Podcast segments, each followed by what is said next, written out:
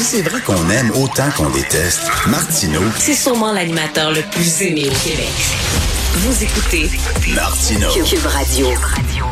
Est-ce que nous avons perdu le goût de la liberté? C'est la question que Christian Rioux, l'excellent correspondant à Paris pour le quotidien Le Devoir, posait dans une chronique publiée cette semaine. Bonjour Christian. Bonjour Richard. Alors ce discours-là, là, de bon, les scientifiques ont trop de pouvoir, l'autoritarisme sanitaire, les consignes qui étouffent nos libertés, euh, le désir à tout prix de sécurité. Bon, on l'entend beaucoup de la bouche de certains manifestants euh, un peu craqués, certains complotistes, certains coucous, tout ça. Mais vous avez donné la parole à quelqu'un qui tient ce discours-là, mais c'est pas, c'est pas un pété là, c'est un intellectuel tout à fait posé et crédible. Oui, oui, absolument. Euh, je, je, je, je, je m'insurge un peu contre le fait que que- qu'on identifie toujours le discours sur le, le respect quelque part des libertés seulement à des euh, à des complotistes euh, ou à des ou à des non vaccinés, par exemple. On, on sait très bien que dans les personnes qui euh, qui manifestent ou qui s'opposent ou qui euh, qui posent des questions souvent sur les mesures sanitaires, il n'y a pas que des gens comme ça. Il y a même une majorité de, de, de souvent de citoyens qui qui s'interrogent. Et il y a des gens effectivement comme celui que dont vous parlez, Mathieu Slama, que j'ai que j'ai rencontré euh, à Paris, qui a écrit euh, un livre qui s'appelle Adieu la liberté, euh, essai sur la société disciplinaire, et qui et qui s'interroge sur le fait euh, que peut-être que dans nos sociétés, on aurait un peu perdu le goût de la liberté. Vous savez à quoi ça m'a fait penser? Ça m'a fait penser à Guy Rocher. Vous savez, Guy Rocher est allé en commission parlementaire il n'y a pas tellement longtemps sur la loi 91 et il disait que pour lui, la, la- la laïcité, c'était, c'était, c'était quelque chose qui était important pour la liberté. Et il déplorait le fait, il dit, dans les années 60, quand j'allais en commission parlementaire, on parlait de liberté, on justifiait nos mesures en parlant de la liberté, puis il dit, c'est un discours qu'on n'entend plus beaucoup. Et donc, euh, Mathieu Slama a, a, euh, un discours, je dirais, dans ce sens-là, c'est-à-dire, il commence par dire, euh, D'abord, ce qu'on a vécu, c'est pas tout à fait normal. Hein. Là, on commence à en sortir et on commence à comprendre que pendant deux ans, on a vécu quand même une, une suspension de nos euh, de nos libertés qui est pas qui est pas ordinaire, qui ressemble à ce qu'on peut peut-être vivre en période de, guerre. Mais c'est très difficile de trouver une, autre comparaison que des périodes de, guerre. Et même dans des périodes de guerre, vous savez, les écoles en général fonctionnaient. On avait le droit de sortir dans la journée. Euh, on- on n'était pas enfermé chez soi. Et, et on a donné aussi à des euh, à des gens des pouvoirs qu'ils n'avaient pas. Moi, j'ai été surpris. euh, Moi, je je je, je vis en France, mais j'ai été Hmm. au Québec il n'y a, pas- il y a pas très longtemps. J'ai été très étonné en entrant dans un restaurant de voir un serveur de restaurant me demander une pièce d'identité. Vous voyez, c'est, euh, sachant qu'un policier, vous savez qu'un policier dans la rue euh, au Québec n'a pas le droit de vous demander une pièce d'identité. Si vous êtes au volant de votre voiture, il a le droit, à moins qu'il, y ait un soupçon grave que vous venez de commettre euh, quelque chose de, de, faire de quelque chose de pas correct. Et c'est très étonnant qu'on ait euh, qu'on ait facilement et souvent par décret, en suspendant les en suspendant les, les, les règles normales du parlementarisme et du débat parlementaire, euh, on a fait ça très facilement. Et ce que la question que pose surtout Mathieu Slama, c'est qu'il il s'étonne que ça se soit fait euh, sans trop d'opposition. Aujourd'hui, on commence à avoir d'opposition. Il y a des camions à Ottawa. Mais rappelez-vous, euh, rappelez-vous, il y a un an, il y a, il y a, il y a deux ans, euh, on nous a dit euh, vous allez passer, euh, vous allez être enfermé chez vous pendant deux mois et vous sortirez pas. Euh, sauf pour aller voir votre chien, mais vous n'aurez pas le droit d'aller voir de visiter vos grands-parents. Vous voyez, on, on a le droit de sortir son chien, mais pas d'aller voir ses grands-parents. Et, et, et tout ça, c'est fait sans grande opposition.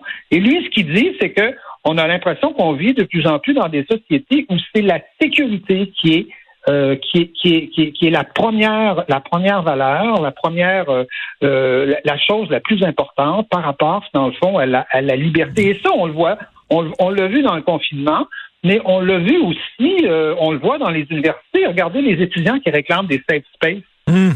Ils veulent pas être confrontés à des opinions qui les dérangeraient.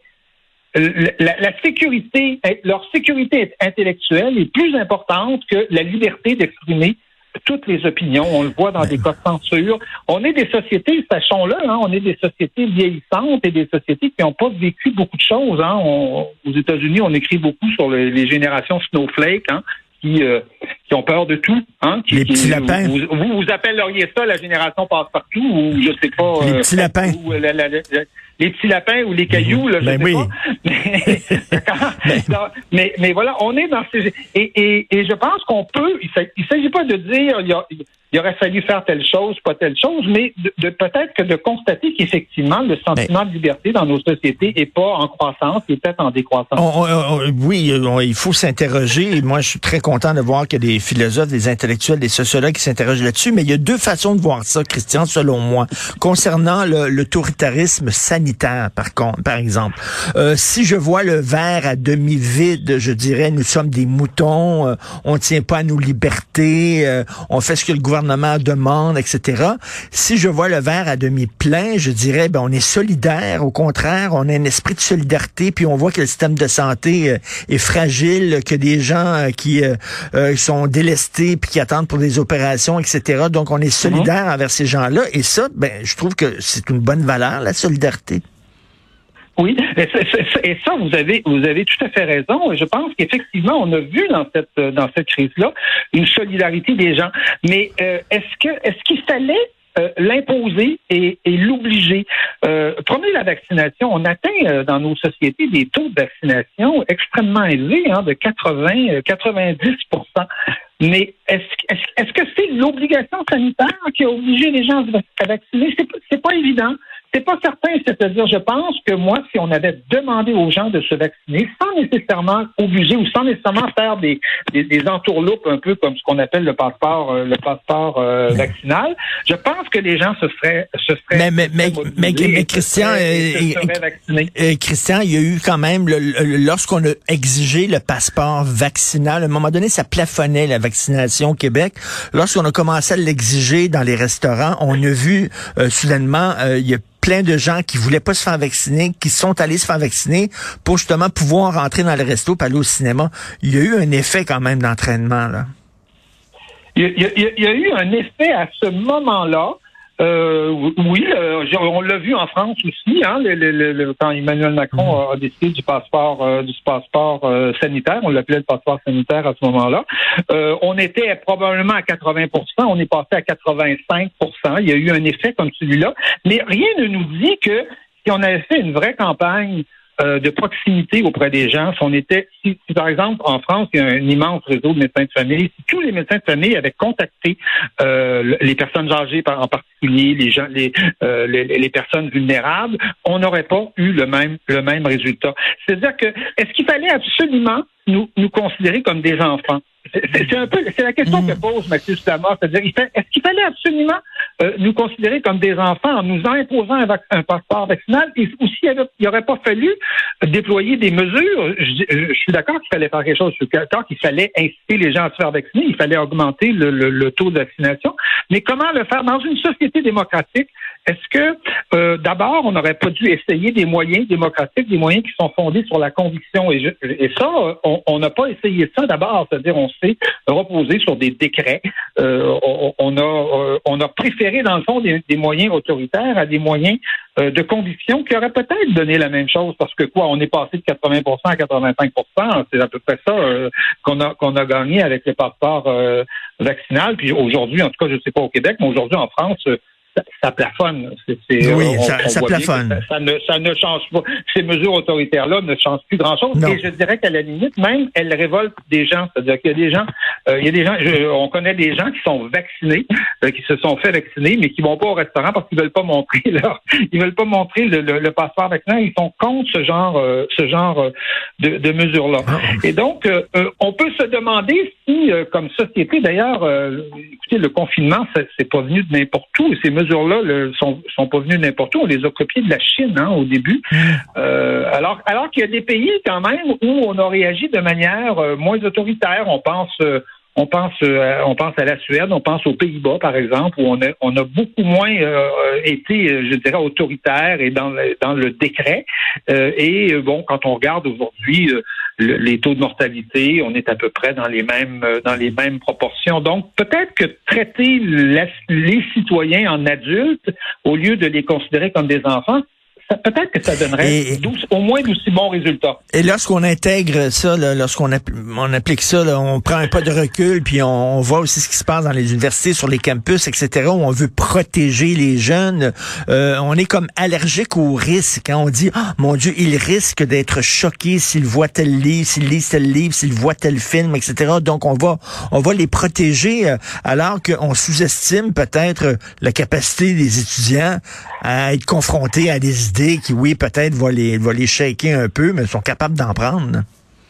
Oui, oui, surtout dans une université qui normalement devrait être un lieu fait pour ça, mm. exprès pour euh, pour confronter des, des idées et des idées évidemment évidemment différentes. Mais vous voyez cette cette, cette attitude là qui est celle de de qui est celle de de, de craindre le risque, hein, qui est celle de dire euh, euh, Emmanuel Macron par exemple dans, un de ses discours a dit rien n'est plus important que la vie humaine.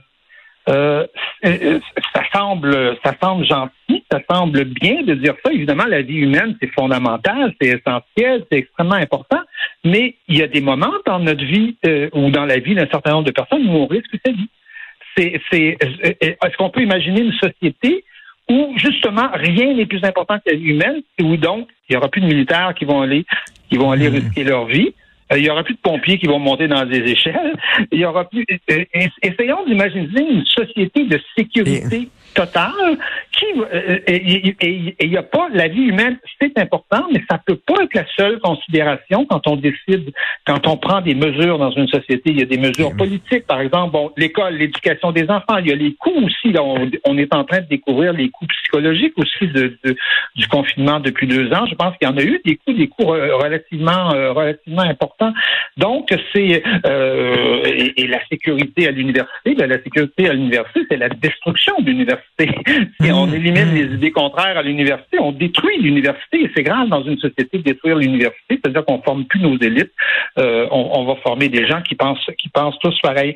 Alors, vous voyez, quand on dit rien n'est plus important que la vie humaine, ça a l'air beau, ça a l'air gentil, mais appliqué à la lettre, ça n'a pas de sens. On peut pas vivre, on peut pas vivre comme ça et à, chaque fois dans une qu'on prend une décision dans une société, il y a des risques. Il y a des risques pour la vie d'un certain nombre de, de, personnes. On envoie des policiers euh, qui risquent leur vie très, très souvent, et, et, il faut le faire. Et je suis retourné au restaurant mardi. Ça faisait très longtemps que je n'étais pas allé au resto à cause des mesures sanitaires, et j'ai été extrêmement ému euh, d'entrer dans un restaurant. Et je me dis, bon Dieu, aller dans un restaurant, je prenais ça comme pour acquis. C'était une liberté qui était acquise pour moi, et là, ça devenait précieux. Un geste qui était mon Dieu, un geste de tous les jours, aller dans un resto. Là. Et là, soudainement, j'avais l'impression de commettre un, geste extrêmement important pour ma liberté. C'est fou, là. C'est vraiment fou. Et, rappelez le nom de ce de, cet homme-là qui a écrit ce livre. Il s'appelle il s'appelle Mathieu Slama. Il a écrit un, livre. C'est son, son deuxième livre. C'est un, jeune intellectuel français qui est professeur français. Qui le livre s'appelle Adieu la liberté essai sur la société disciplinaire. Et une des choses, je dirais, qui l'inquiète aussi et qui devrait peut-être nous inquiéter, c'est que ces instruments-là, vous savez qu'on a forgés euh, pendant la pandémie, ben, ils risquent de rester. Hein. On dit souvent, quand il y a, mm. par exemple, quand il y a des attentats terroristes, on adopte des lois d'exception, puis après ça, ça reste. Ça a tendance à rester dans les mœurs. Est-ce qu'on va continuer à porter le masque, par exemple? C'est une des choses, moi, qui, qui m'inquiète beaucoup. Je pense que dans une société démocratique, on a besoin de voir le visage des gens et que notre culture, à nous, d'occidentaux, euh, judéo-chrétiennes, exige, et notre culture démocratique d'abord et avant tout, exige qu'on voit le visage des gens devant nous. C'est pour ça qu'on réagit si fortement, par exemple, au voile intégral ben islamique qui correspond pas à notre, à notre, à notre culture démocratique. Hein, euh, Elisabeth Badinter disait il n'y a pas il n'y a pas dans notre dans nos sociétés occidentales de, vêtements du visage. Hein? Il n'y a pas ça parce qu'il faut se voir. La démocratie, ça exige ça. Alors, est-ce qu'on va garder le masque? Est-ce qu'on va garder ce passeport sanitaire-là pour le ressortir au lieu, au lieu de travailler sur la conviction des gens? on va peut-être se reposer hmm. sur des instruments comme, comme ceux-là qui risquent ben, de changer un peu la nature de notre de nos rapports. S'il y a des gens qui décident de, le porter moins, euh, moins démocratique. Oui. S'il y a des gens qui décident de le porter volontairement, c'est une chose, comme les Asiatiques par exemple, c'est dans leur tradition, mais de là à l'imposer, j'espère que non. Merci Christian Rio, toujours un plaisir de vous parler. Bon week-end. C'est moi, moi qui vous remercie. Salut Richard. Merci, salut.